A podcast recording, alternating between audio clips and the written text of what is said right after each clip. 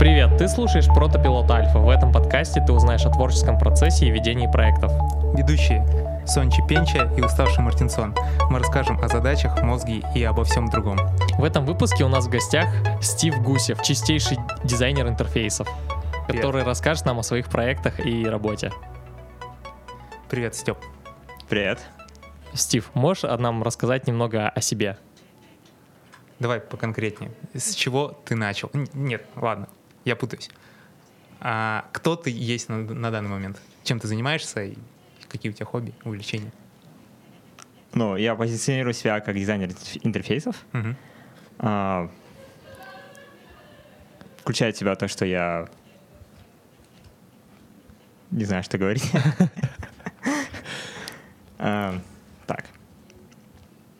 Давайте поконкретнее, короче, вопросы, потому что я так не, не Да. смогу вам сейчас Если, ответить. если есть рассказ проблемы, о то мы себе. просто по ходу пойдем и... Да, давай. Да, просто, да. просто ты лучше задавай вопросы поконкретнее, потому что так рассказать о себе это Понял. слишком, слишком общее. Я Ну, смотри, а, я правильно понял, что ты занимаешься тем, что ты э, рисуешь э, интерфейсы там веб-сайтов, э, каких-нибудь там приложений, и сейчас ты а, работаешь в студии или ты фрилансишь? Я работаю на компанию, в американский стартап. А, то есть э, ты работаешь сейчас удаленно? Абсолютно верно. А нам вот э, интересно, как ты пришел к тому, что вот в данный момент ты работаешь удаленно с американской компанией, находясь здесь, в Новосибирске.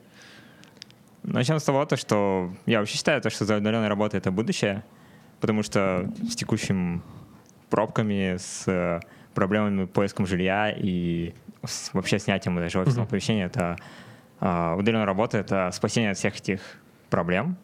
Во-вторых, это как самостоятельная, с точки зрения дизайнера, это хорошая организация себя, то есть, чтобы работать удаленно, нужно хорошо себя организовывать, верно?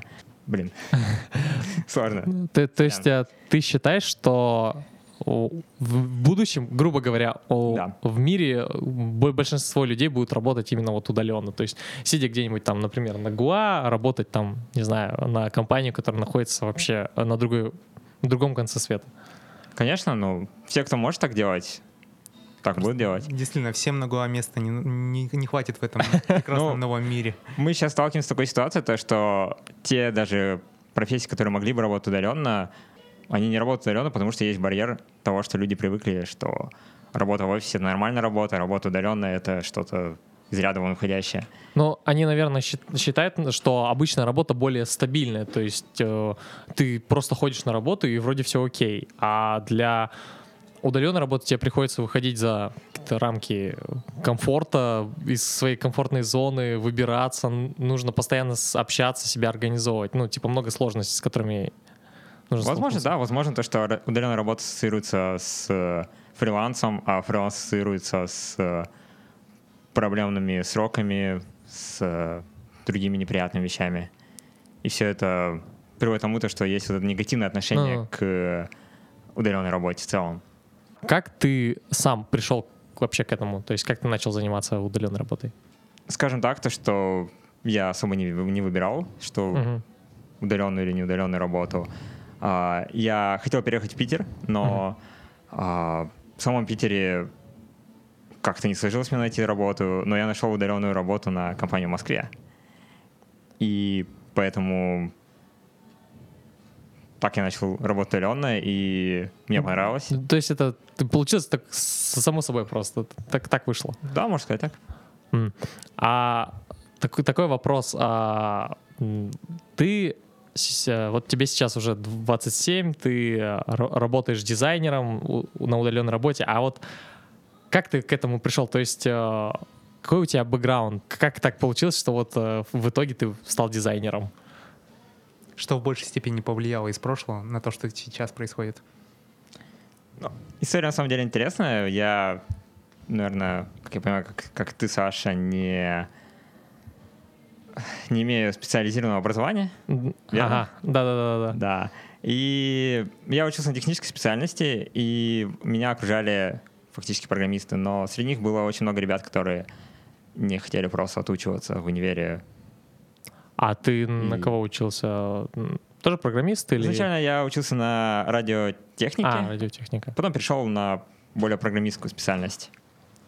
И как я же говорил, то, что есть... Вокруг меня были ребята, которые хотели развиваться, которые не хотели сидеть на месте, и они делали там, сайты на заказ, делали свои какие-то приложения, пытались делать, и им нужен был дизайнер, кто бы мог все это облечь в какую-то более красивую форму, и им выступил я, потому что мне это было интересно, и... э, Ты, ты решил себя попробовать в этом. Абсолютно верно.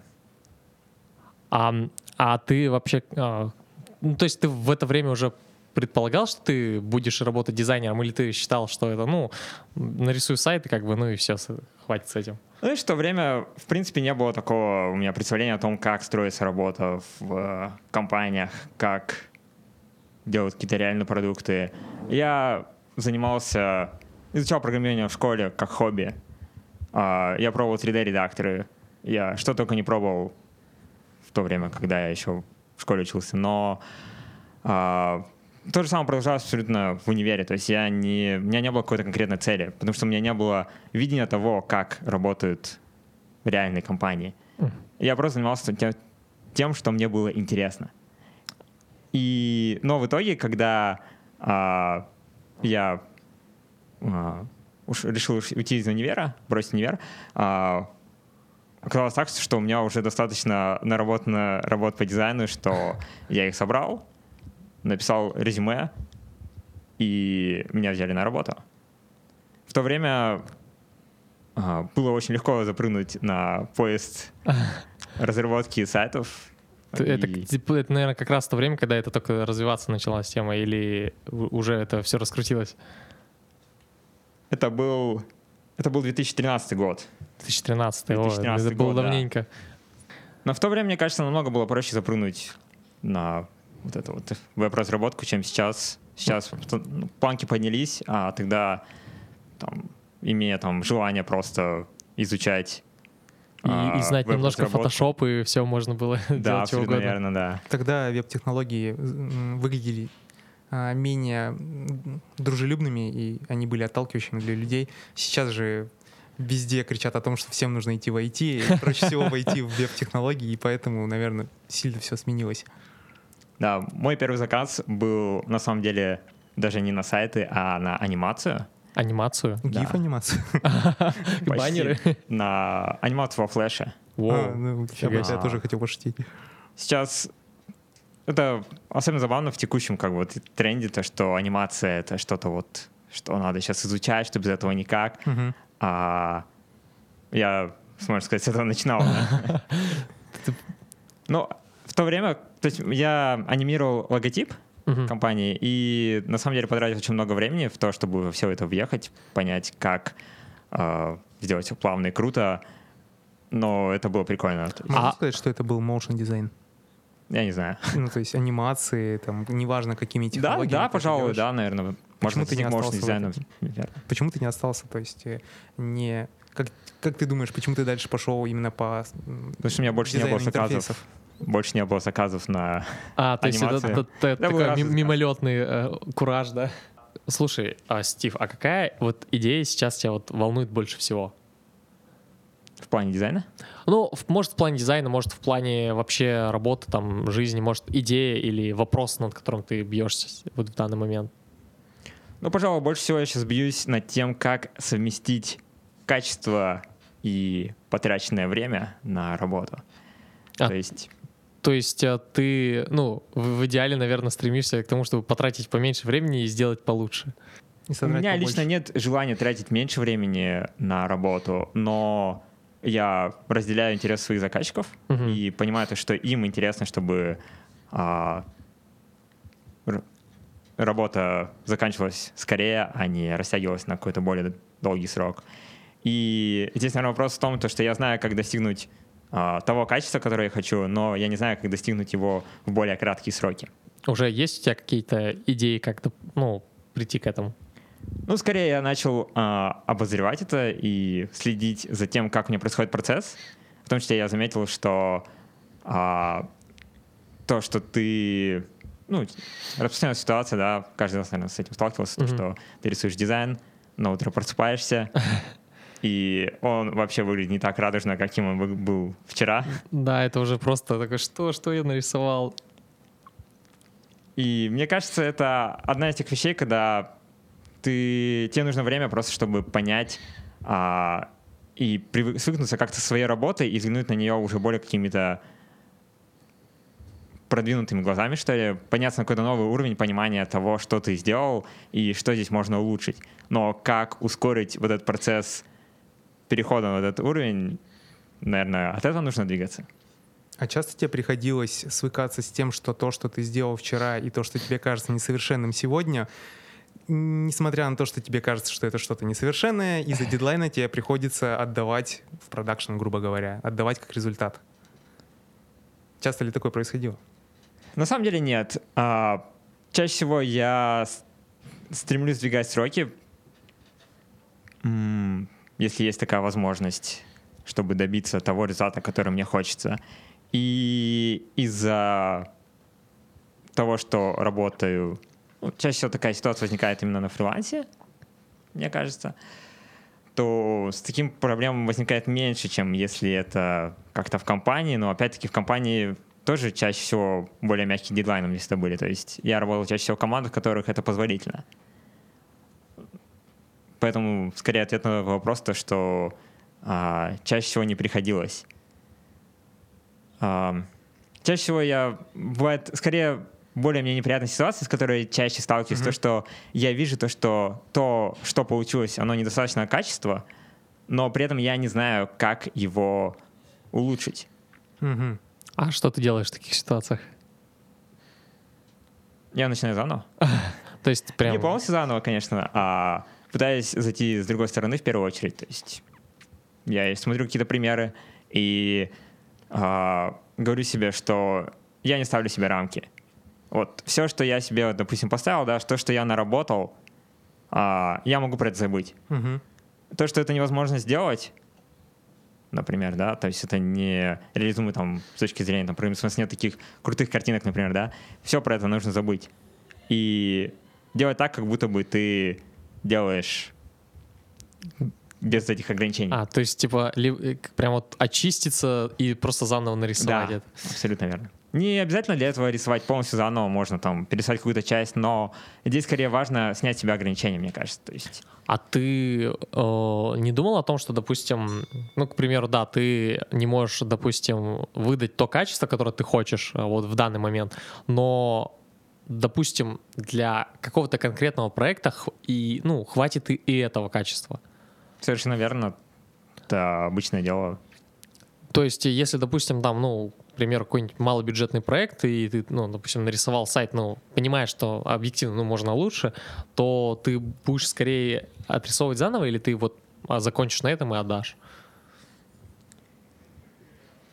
А, мне кажется, мы говорим немножко о разных вещах. Точнее, мы будем говорить о разных вещах, ага. если я не уточню. Просто для меня в данный момент э, качество — это скорее вопрос возможности провести тестирование продукта на реальных условиях, получить фидбэк от реальных пользователей. И в то время как я достаточно уверен в своих способностях нарисовать а, интерфейс, который эстетичен и который по моим каким-то представлениям о том, как mm-hmm. будет пользователь этим работать, достаточно хорош. Но то, как это будет использоваться на практике, я не могу узнать в таких вот малобюджетных проектах. А, то есть тебе интересно, собственно говоря, сработает ли твое решение, которое ты предложил? Абсолютно верно, да. Правильно ли я представляю работу а. с этим приложением? А ты можешь представить себе, как бы твоя работа в идеальных условиях выглядела бы лет через пять? Ну, то есть, как бы ты хотел, чтобы она выглядела к такому сроку? Не работать? Вообще не работать и с клиентами не взаимодействовать. Ну, я шучу, конечно, но а, ты имеешь в виду, как бы мне... Хотелось, чтобы это выглядело через отдаленный срок. Я немножко не понимаю вопроса именно в плане Угу. Как, про какой аспект работы ты говоришь? Просто ну, работа большой. Как бы тут что тебя в большей степени тебе кажется важным в данном случае, э, от тебя зависит. Но, например, ты сказал, что у тебя есть определенные хотелки по поводу того, как бы ты хотел работать, э, как бы тебя воспринимали клиенты. Так вот, можешь себе вот так свободно представить, чтобы было через пять лет, как бы ты хотел, чтобы это выглядело? Если бы ты занимался тем же самым. Ну, грубо говоря, это, может быть, вопрос не имеет смысла, тогда и скажи. Я могу сказать про, наверное, идеальные условия Да, да. для меня, которыми я Хорошо. вижу. Мне кажется, что самое важное и то, что приближает нас к тому, чтобы вообще там любому дизайнеру было комфортно работать, да, Мгм. не только мне, это в первую очередь коммуникация. То есть взаимодействие с другими членами команды, взаимодействие с заказчиком. А в лучшем случае это еще и взаимодействие с реальными пользователями приложения. Ну, то, что сейчас называется юзер- юзер-тестированием, да. Почему именно коммуникация? Потому что без нее возникает вот это вот недопонимание и какие-то барьеры, когда разные стороны видят результат по-разному. И э, хуже всего, когда есть требования к тебе как дизайнеру, Мгм. которые ты не разделяешь, которые ты видишь по-другому. Я, наверное, сейчас слишком сложно все сказал. То есть ты, грубо говоря, ты за то, чтобы а, люди, которые работают над одним проектом, они были синхронизированы и видели, ну, одну картинку в итоговую, ну, в идеале.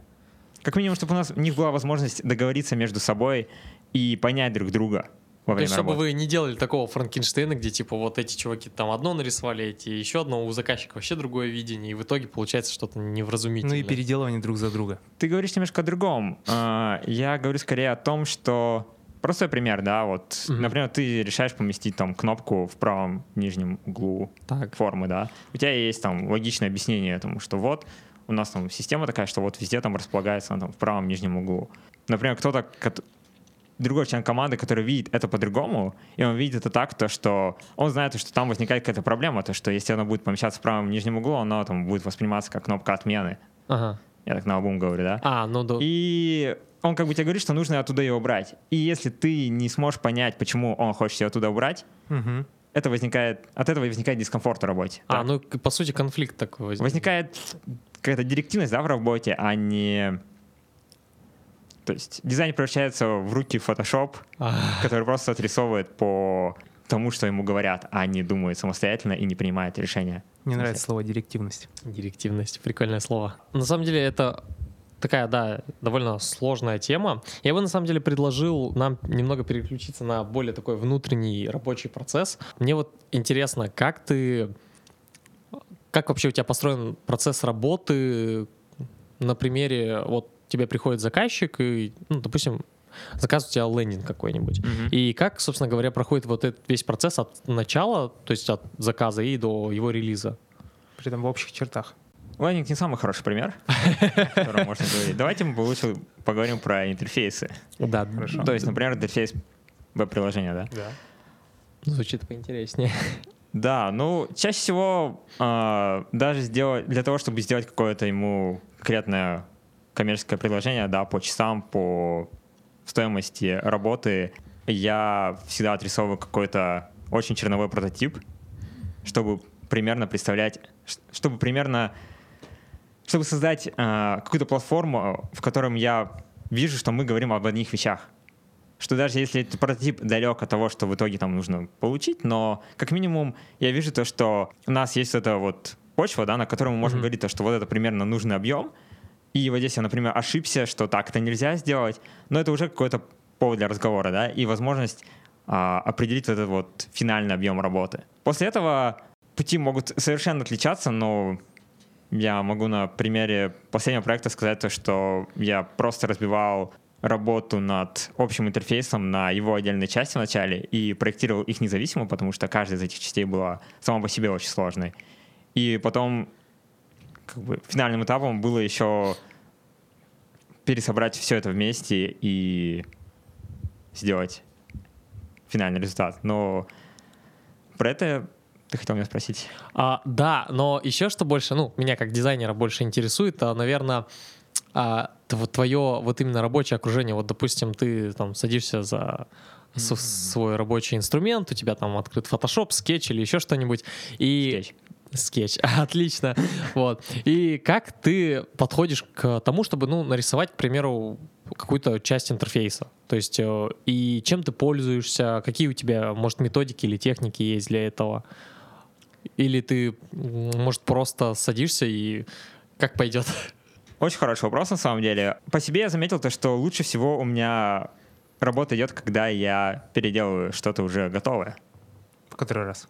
Скорее, то, что не, сделано не моими руками. Ага. А, То есть я вижу, что я умею очень критично относиться к чужим работам и находить в них какие-то вещи, которые бы я бы сделал бы по-другому. Это помогает мне а, хорошо так а, форсануть, да, процесс, ускорить его. а, то есть, чтобы не придумывать опять какой-то велосипед, ты берешь, допустим, работу. Нет, не совсем верно. Я сейчас говорю про то, что, что проще работать, когда уже имеется уже какое-то решение, пусть плохое. И А, ты думаешь уже над тем, как его сделать Как лучше. его улучшить, да, и в результате может получиться вообще совершенно что-то другое, но как минимум я вижу, что вот, вот это решение не работает поэтому, поэтому, поэтому, и поэтому я делаю какие-то, то есть в своем решении предлагаю какие-то предложения, которые это улучшают. Но у меня лично возникает всегда сложность о том, чтобы свои собственные работы воспринимать таким же образом, как я воспринимаю чужие. То есть на чужие работы я могу глядеть таким критическим взглядом, но на свои меня уже, сложно. уже сложно, да? Уже сложнее, да. Вот, поэтому ты спрашивал о том, как я вот сажусь, там, наливая себе чай, открывая дрибл, набирая нужный мне тег. Так, посмотрим, что у нас сегодня в топе, да? Я чаще всего, на самом деле, даже не посмотрю не popular, а recent А, то, чтобы вот буквально недавно. недавно, появилось, да. Потому что там более... Во-первых, там чаще это меняется, и больше можно найти вдохновение. Во-вторых, там более интересно, на самом деле, подходы. Ну, то есть, э, в принципе, процесс э, такой, если упростить, то сначала мы, ну, ты за- загружаешь что-то все в голову, от чего можно оттолкнуться, и потом уже начинаешь э, ри- рисовать. Как можно по-другому? А вот это хороший, кстати, вопрос. Выгружать из головы, от чего можно оттолкнуться. М- Можно, допустим, сразу начать, да. Из головы полностью. Ну, можно Но это от чего оттолкнуться, можно на чужом сделать примере.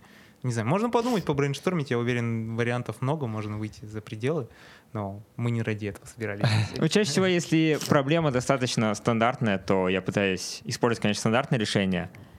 И либо решение, которое там не в первую очередь при- приходит в голову, да, но возникает ситуация, когда, например, мы говорим о ситуации, да, когда, например, у меня это... Я вижу то, что это решение подходит.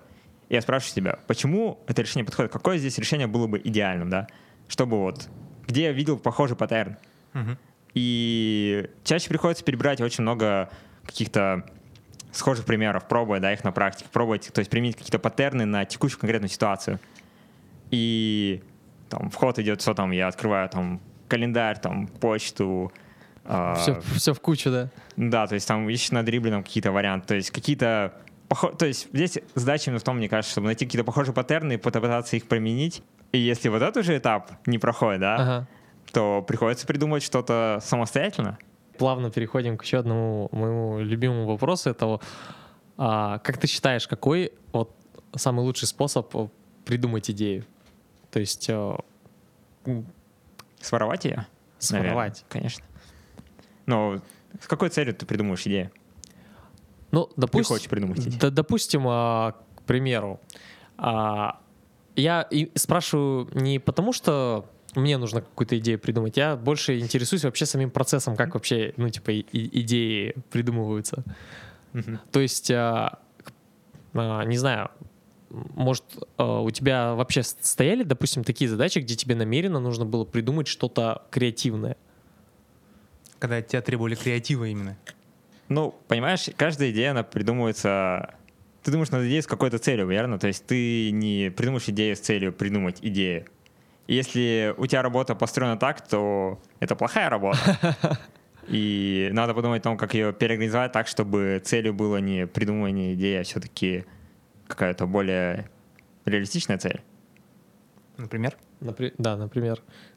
Ну, например, тебе нужно придумать идею для сайта, да? Как бы классика. Но на самом деле тебе нужно придумать не идею для сайта, если ты подходишь как ответственный дизайнер, да. А не просто там выполняешь работу, то тебе нужно в итоге донести пользователям этого сайта то, что хочет донести до них твой заказчик.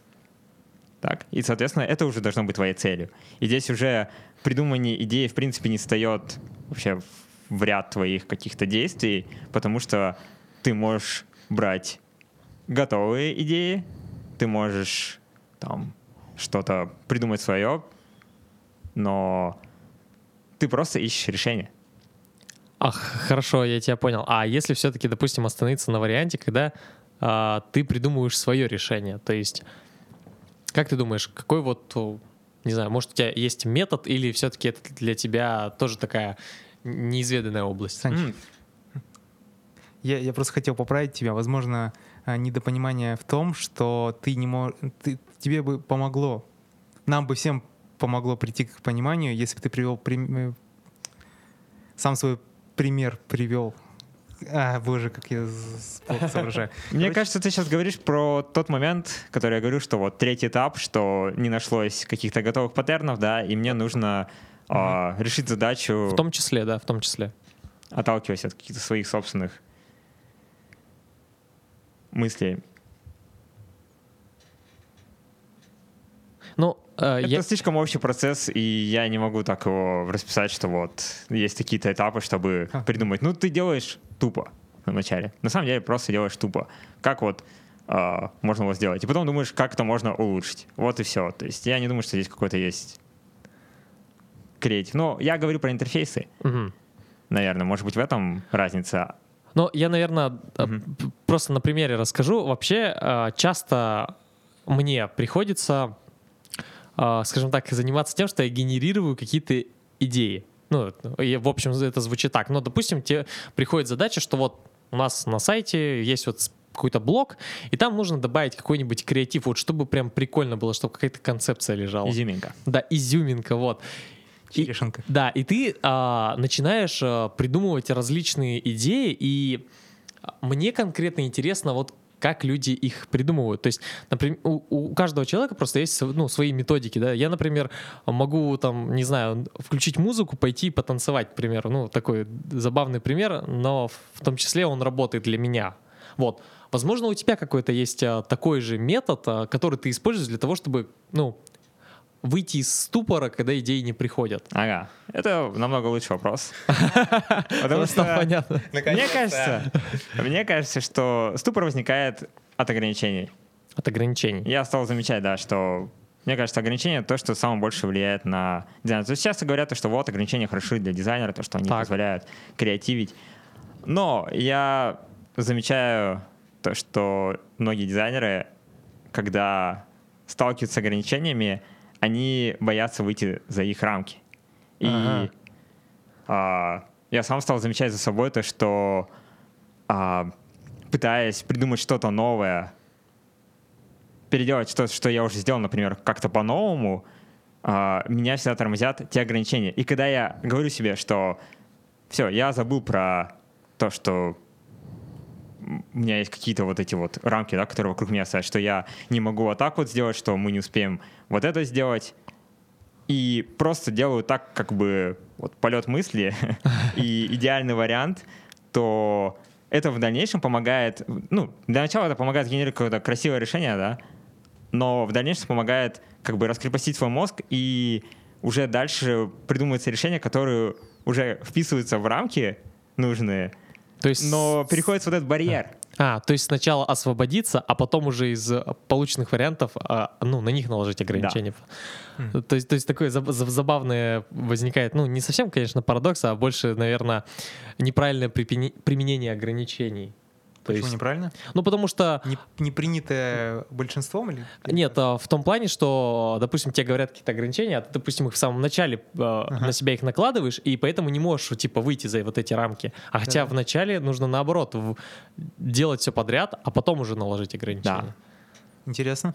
Я как раз хотел спросить про то, э, как ты относишься к людям и что ты считаешь по поводу них. Э, Эти люди говорят, что наоборот, нам не нужна свобода, и белый лист — это самое страшное, что, с чем может столкнуться творец, и что в такой ситуации нужны, наоборот, ограничения. Ну, ты уже ответил на этот вопрос, потому что ты подвел к тому, что ты себе находишь ограничения после вот этого чувства свободы, грубо говоря.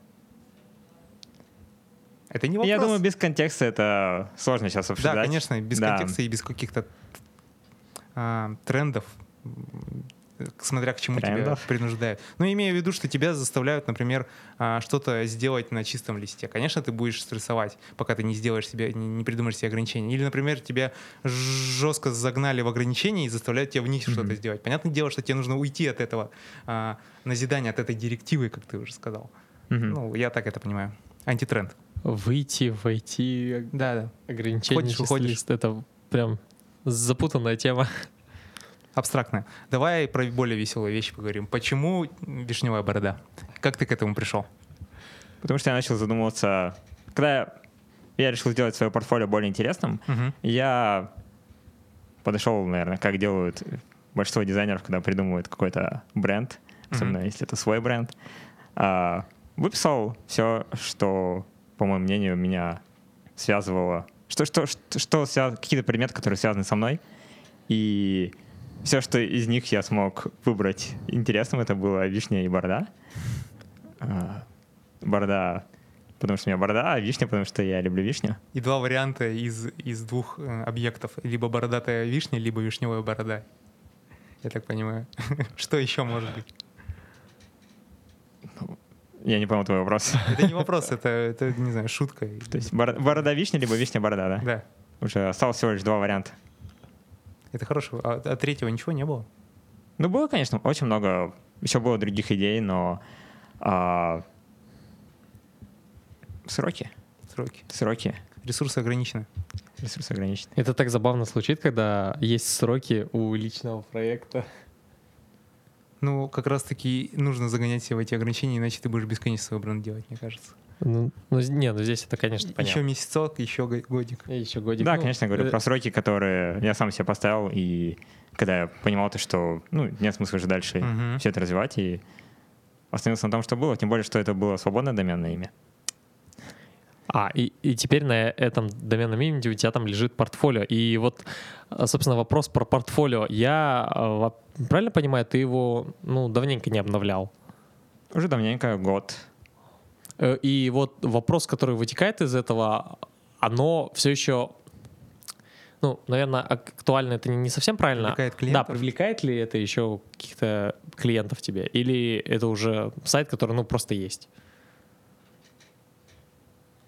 Я не думаю, то, что он изначально привлекал прям клиентов. То есть Мгм. у меня нету... То есть сайт, в принципе, не может привлекать клиентов без там, какой-то настроенной рекламы, да. И, во-вторых, у меня сайт, в принципе, не рассказывает о том, сильно не рассказывает о том, о том какой вот мой подход к работе.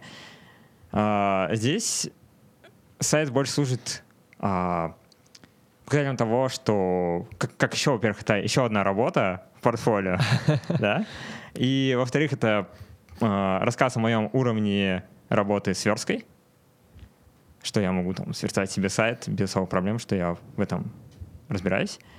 А, но такое, такое портфолио, как у меня, на самом деле очень сложно поддерживать. То есть, а, чтобы добавить туда проект, это Нужно заморочиться, да? Нужно заморочиться, но дело даже не в том, то, что нужно заморочиться, чтобы давать проект. Проблема в том, то, что тебе этот проект еще нужно заблировать на Behance, и, И у тебя куче фактически других пол- получается платформ. двойная работа. А, ну, слишком много работы уходит на одно только портфолио. Да, обновлять такое сложно. А я правильно понимаю, что ты полностью на- нарисовал себе портфолио, подготовил личный бренд и также все это сверстал Да. сам? Э, Мне на самом деле очень интересен вот, э, вот этот опыт, когда ты, будучи дизайнером и еще имеешь навыки верстки, ну и вообще, ну, наверное, сведения о фронтенд разработке какой-то, а как ты это совмещаешь? Ну, я сначала делал дизайн, а потом верстку. А, Мне на самом деле а, интересно, наверное, узнать о вот вообще взгляде вот дизайнера, вот который вот. Ну, а что, по твоему мнению, вообще, в чем сложность совмещения дизайна и верстки? А, Ну, я сейчас не говорю о том, что есть какая-то сложность совмещения. И Мне просто на самом деле интересно, почему, Мгм. почему ты То есть стал вот. история. Да, то есть вот. История создания. Да, это история создания. Верстальщика, дизайнера. Да, то есть как вот дизайнер бац и э, решил поверстать. Ну, в пятом классе папа дал мне книгу «Основы веб», разработки веб-страниц. Звучит солидно. Да. Ты автора не помнишь? Нет. Ну и таким образом как бы я вкусил первые азы того, как устроены веб-страницы, основы там CSS, но после э, шести лет там уже много чего изменилось на самом деле в разработке, но э, вернуться к этому было очень несложно. То есть, когда мне хотелось что-то, ну, то есть воплотить как-то дизайн, который, например, я сделал, но не было возможности а, дать это какому-то верстальщику, то есть это был, например, какой-то мой личный проект, то я просто брал и пытался сверстать его самостоятельно. А, очень сильно помогло мне развить свою верстку, а, работать в конструктивных решениях в Новосибирске. Мгм. А, потому что на тот момент таких, скажем, провинциальных студиях даже не было а, разделения на фронтенд и бэкенд, был full stack, и как так получилось, то, что в нашей студии внезапно лучше всех разбирался в э, верстке я, я мог сделать какие-то там анимации на jQuery, мог а, сверстать это все достойно, чтобы То не есть э, отличалось от вот эти дизайна. твои навыки, они пригодились в этой работе. Да, но здесь скорее не то, что пригодились, то, что мне было интересно этим заниматься. То есть мне было интересно то, что мои дизайны будут сверстаны так, как надо, что То есть ты, ты отвечаешь вот за конечный результат. Ну, Ты нарисовал, ты сделал, и вот готово. А мне просто интересно, как, э, ну, почему, ну, не знаю, наверное, вопрос, почему тебе интересно, странно будет звучать, а просто почему бы, допустим, не отдать свой дизайн ну, просто какому-нибудь верстальщику? Ну, чаще всего я так и делаю. То есть я вообще стараюсь а, не заниматься версткой своих проектов, но иногда так складывается то, что а, приходится верстать самому. И очень скорее, чтобы отдать верстку, в этом проблем нет, базовую. Мгм. Проблема чаще всего именно в скриптах, в микроанимациях. Вот, в этом всем, потому что чтобы найти хорошего верстальщика, который может... Уже как, бы найти верстальщик, который хотя бы сверстает твой макет так, как... а, Уже задачка, да? это уже задачка, да. А сделать еще так, чтобы анимации были достойные, прикольные, чтобы а, там какие-то там выпадашки и так далее работали так, как надо. Мгм. Это намного уже сложнее, да, найти такого верстальщика? Ну, то есть проще вот э, свое видение как это самому просто сделать. Ну, я сейчас говорю про фриланс-проекты больше, Мгм. а не про какие там в компаниях. То есть в компаниях работал с достойными верстальщиками, которые, в которых я не сомневался. И а, тут именно разговор про фриланс. Ну, на самом деле у нас э, уже по таймингу Рубрика «Изи вопрос». Да, ру- рубрика «Изи вопросов». И самый первый вопрос, э, на который, над которым не нужно думать, нужно просто сразу выдать ответ. Это вопрос Санчо Панчо или Володя Мартинсон? Санчо Панчо? Окей. А, что для тебя означает деграднуть? Прям прийти домой и деграднуть. Я сначала подумал, что это про воду. Про что? Ну, про обезвоживание. Это тебя Деградация. Дегидрирование, дегидра- де- дегидрация, да. Дег- Деградация именно, деградация. Ты, ты, ты понимаешь, как сло- именно сленговый смысл этого слова? То есть, что для тебя является Деградация? деграднуть? Тупануть? Тупануть, да. Да, чувак, тупануть. Как мы сейчас тупим, давай. Что для тебя означает тупануть дома? Тупануть дома? Да, и расслабиться там, не, не напрягаться. М, Ну, это когда ты настолько запарился делать какой-то дизайн, запарился на нем так сильно думать, то что тебе нужно очистить сознание. Ну да, и, и- и к чему Как, ты как ты очищаешь сознание? Я смотрю видосы, которые не связаны с дизайном. А, Можешь назвать тематики любимые? Ну просто вот что ты вот заходишь на YouTube, грубо говоря, надеюсь, не Pornhub, включаешь там, не знаю, а, трендово и проходишься по всем роликам э, ну, под тегом, не знаю, что там, религия, политика. Ну, это сейчас Наркотики. прозвучит странно, но сейчас я смотрю видео по взлому замков. Здорово. О, мне это сразу напомнило Фейнмана, который любил увлекаться такой же фигней. Да, буквально до последнего времени, Ну, вы, наверное, сейчас поймете, почему взлом замков, потому что до этого у меня... а, я смотрел на банки. Ну, на банки. А, Нет, я шучу, конечно. Я смотрел а, пазлы, то есть м, блог, в котором а, чувак собирает интересные пазлы и рассказывает о том, как их решать. И, наверное, здесь меня привлекает именно то, что как там, устроены они, сами Мгм. по себе внутри, то есть устройство. ну то есть а, для тебя деграднуть это, короче, по- попялить в видосики на YouTube. Да, пожалуй.